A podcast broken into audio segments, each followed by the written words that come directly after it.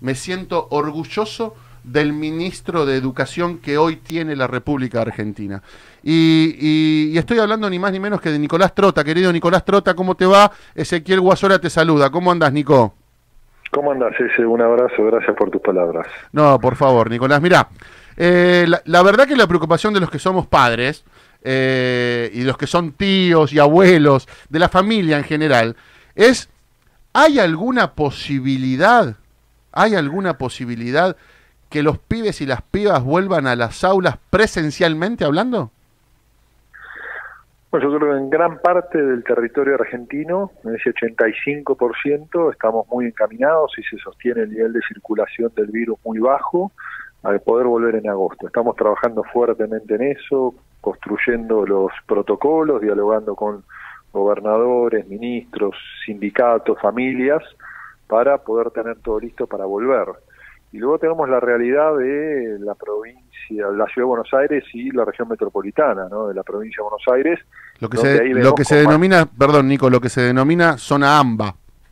Zona AMBA, ahí vemos con mayor dificultad en el corto plazo. Nosotros tenemos una consigna clara, que es lo que nos ha planteado el presidente, preservar el cuidado de la salud. ¿no? Y nuestra responsabilidad es saber que no va a desaparecer el riesgo de contagio, pero tenemos que tener una realidad epidemiológica que permita la posibilidad de volver al aula con los protocolos para disminuir la posibilidad de ese contagio. Y hasta que no estén dadas esas condiciones, nosotros no nos vamos a apurar para volver a la escuela porque tenemos que proteger a nuestra comunidad educativa. Entonces, en gran parte del país creemos que está encaminado, por supuesto que esto es día a día. Si llega a haber una modificación en el nivel de circulación en alguna provincia, va a obstaculizar el regreso pero creemos que por lo que venimos conversando con todos los actores del sistema, agosto, una vez que ya se ha pasado la parte más dura del invierno, empecemos a transitar rumbo a la primavera, se va a poder volver a las aulas. Nicolás, vos sabés que estaba pensando el otro día, digo, esta pandemia ha traído, ha traído y ha desnudado la terrible desigualdad eh, que hay en el país. Y, y, vos sabés que recordaba también con, con mucho afecto lo que fue el plan Conectar Igualdad, que cuando llegó el macrismo al poder lo desguazó al 100%. Eh, y cuando hablaba de, desigualdad en medio de la pandemia, digo, ustedes ejecutaron políticas de Estado exquisitas eh, para que los pibes puedan seguir estudiando frente a la pandemia. Pero vos sabés que hay lugares, hay provincias, hay ciudades donde la conectividad, eh, Nicolás, no llega. ¿Cómo, ¿Cómo lo están manejando ese tema? Bueno, nosotros en cualquier diseño de políticas públicas primero tiene que saber cuál es la realidad de su sociedad, ¿no? Porque si uno dice, bueno, vamos a virtualizar la educación y no hay conectividad, no hay computadoras, es como que está respondiendo a un pequeño sector de la sociedad y no a todos. Por eso nosotros desplegamos desde el primer día una agenda que a mí me gusta definir como analógica. Hoy nosotros producimos 21 horas de televisión y radio 14 horas de televisión en la TV pública, Encuentro Paca Paca, y lo reproducen más de 50 televisoras comunitarias, privadas, de las universidades en todo el país, ¿no? que son programas de dos horas donde hay clases, maestros, maestras y conductores llevan adelante las clases, y siete horas de radio, de radio clases. Radio Nacional y sus 49 emisoras a la cabeza, todos los días emiten estas siete horas, y son más de 150 radios, radios campesinas, cooperativas, universitarias, de todo el país. Eso nos permite cubrir todo el territorio. Llevamos distribuidos también 24 millones de cuadernos, está ingresando el número 5, que van a ser más de 30, que tienen una hoja de ruta de trabajo de recursos día por día para maestros, estudiantes y familia. Y nuestra plataforma, seguimos educando, que se navega gratuitamente desde los teléfonos celulares, no te consume datos, como también gestionamos con el ENACOM las plataformas de las 23 eh, provincias la Ciudad de Buenos Aires y de las 57 universidades nacionales. ¿Qué quiero decir con esto? Que sabemos que la desigualdad es muy profunda, tenemos que tener un Estado que garantice contener esa desigualdad y lo que nos va a definir a nosotros también es qué hacemos al momento de volver a las aulas, que vamos a tener aulas más desiguales, más heterogéneas, con un punto que vos dijiste, ese. La verdad es que el Estado en la gestión de Macri abandonó conectar igualdad. Yo te quiero dar un solo ejemplo para remarcar los retrocesos que vivimos. Cristina Kirchner en el 2010 como presidenta lanzó el plan Conectar Igualdad. En el primer tramo fue una inversión de mil millones de dólares en uno de los tantos programas que tenía el gobierno para comprar computadoras. ¿no? Fueron tres millones de computadoras. Tremendo, tremendo. En, el primer tramo. En la gestión de Cristina del 10 al 2015 fueron cinco millones trescientas mil computadoras. Macri suspendió el modelo. En los cuatro años distribuyeron 800.000 computadoras nada más en gabinetes escolares, dejaron de dársela a los chicos y a las chicas y diez años después asume Alberto Fernández como presidente. Diez años después del lanzamiento de ese programa, que la inversión inicial fueron mil millones de dólares. Nuestro programa emblema en esta nueva gestión fue el Plan de Lucha contra el Hambre, con una inversión de 70 mil millones de pesos, o sea, mil millones de dólares. La Argentina pasó en diez años de uno de sus tantos programas sociales que era distribuir computadoras para garantizar aprendizaje, para democratizar el acceso a la tecnología, a asumir el derecho a alimentar a toda su población. Bueno, esos son los cuatro años de Macri, que al mismo tiempo nos endeudó por 200 mil millones de dólares. No, que faltaban dólares, sí, sí, sí, porque faltaban, digo, ¿quién tenía el problema externo?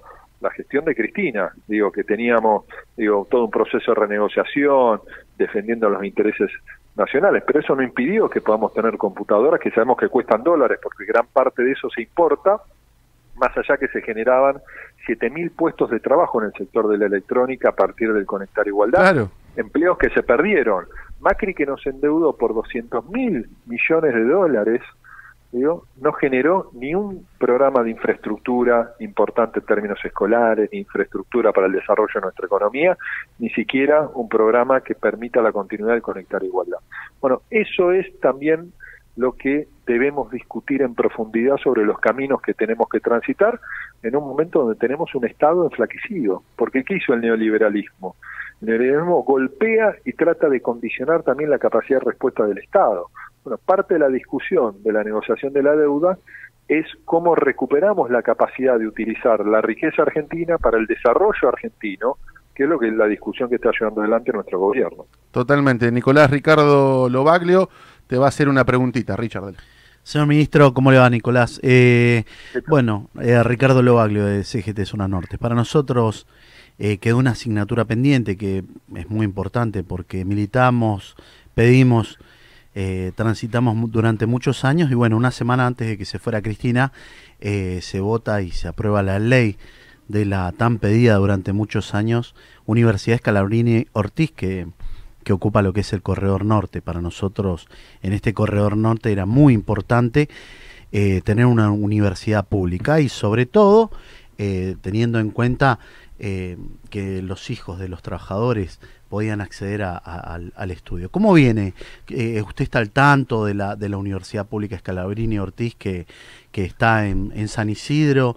Y bueno, queremos, también hemos estado escuchando que se está tirando una ley sobre la del Delta, pero con la Escalabrini Ortiz creo que hay un montón de lugares y terrenitos como para poder eh, dar la posibilidad a, a los hijos de nuestros trabajadores poder acceder a, a, ese bien tan preciado que es que nuestros hijos vayan a la universidad.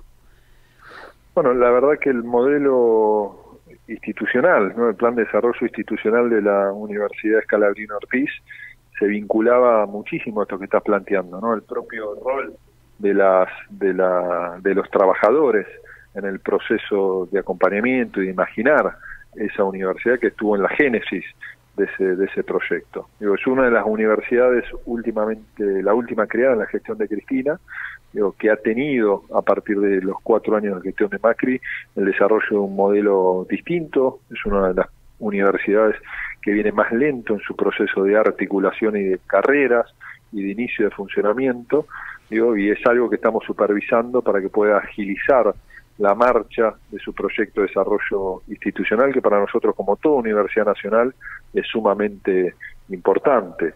¿no? En ese sentido, parte de lo que presentamos los otros días con el presidente de la Cámara, con Sergio Massa, es también el desafío de imaginar el emplazamiento de nuevas universidades, en este caso lo de la Universidad del Delta, ¿no? con una presencia territorial también en la zona norte, en San Fernando, Escobar y Tigre, que nos parece por el perfil que, Sergio imagina para esa universidad, puede también complementar las instancias de la oferta académica, de formación para toda esa región, vinculado al sector naval, al sector del turismo y al sector de la tecnología. Muy bien, vos sabés, eh, Nicolás, que hay una oyente, Natalia Barrio Nuevo, me dice, ¿le preguntás al ministro si se paga la cuota mantenimiento en las escuelas privadas? Ya me la cobraron y quiero saber si está bien. Las cuotas mensual la vienen cobrando a rajatabla, pero con esta estoy en duda. Gracias, abrazo grande, nos dice, y te pregunta Nicolás, Natalia Barrio Nuevo. Bueno, no sé en la escuela esa en particular. Nosotros hace casi tres meses citamos a las, a las asociaciones que nuclean a las cuatro a, las cuatro asociaciones que nuclean las instituciones de gestión privada, ¿no? Y les planteamos la, el desafío de y la obligación que ellos tienen en un marco de una crisis económica general de replantear las distintas cuotas de los establecimientos educativos de gestión privada. ¿no? Se logró en algunos casos disminuir el costo de la cuota, pero también remarcando que gran parte del costo de las, de las escuelas son los salarios docentes y el personal no docente.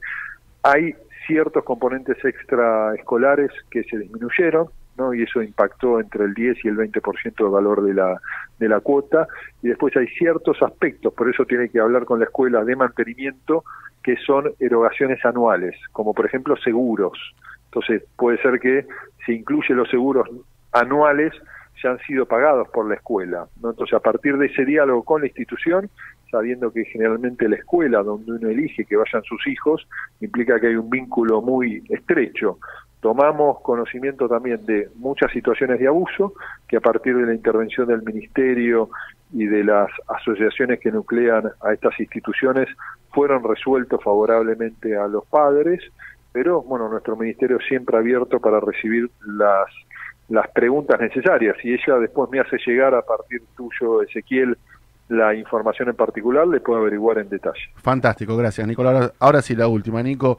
Eh, se perdieron muchos días de clases presenciales, eso está claro. Mi pregunta puntual es, ¿qué va a suceder? con esos días, entre comillas, perdidos, bueno, porque obviamente que todos, todas las escuelas están enviando el material por internet y, lo están haciendo de esa manera, esa es la nueva modalidad frente a la pandemia. Pero digo, va a haber, eh, va a haber días extras, qué pasa con las vacaciones de inviernos, como para aclararle a las familias, Nico, eh, cómo, cómo va a ser el cierre del ciclo lectivo en este 2020. Bueno, estamos en un momento excepcional, ¿no? que eso implica también que transitemos nuevos caminos y que imaginemos soluciones frente a este desafío impensado. Nosotros creemos que con el esfuerzo que están llevando adelante maestros, maestras, profesores, estudiantes y familias, sería contradictorio plantear que no haya vacaciones. ¿no? Y mucho más porque creemos que las vacaciones son un momento de respiro, también a tanta angustia y al trabajo desarrollado.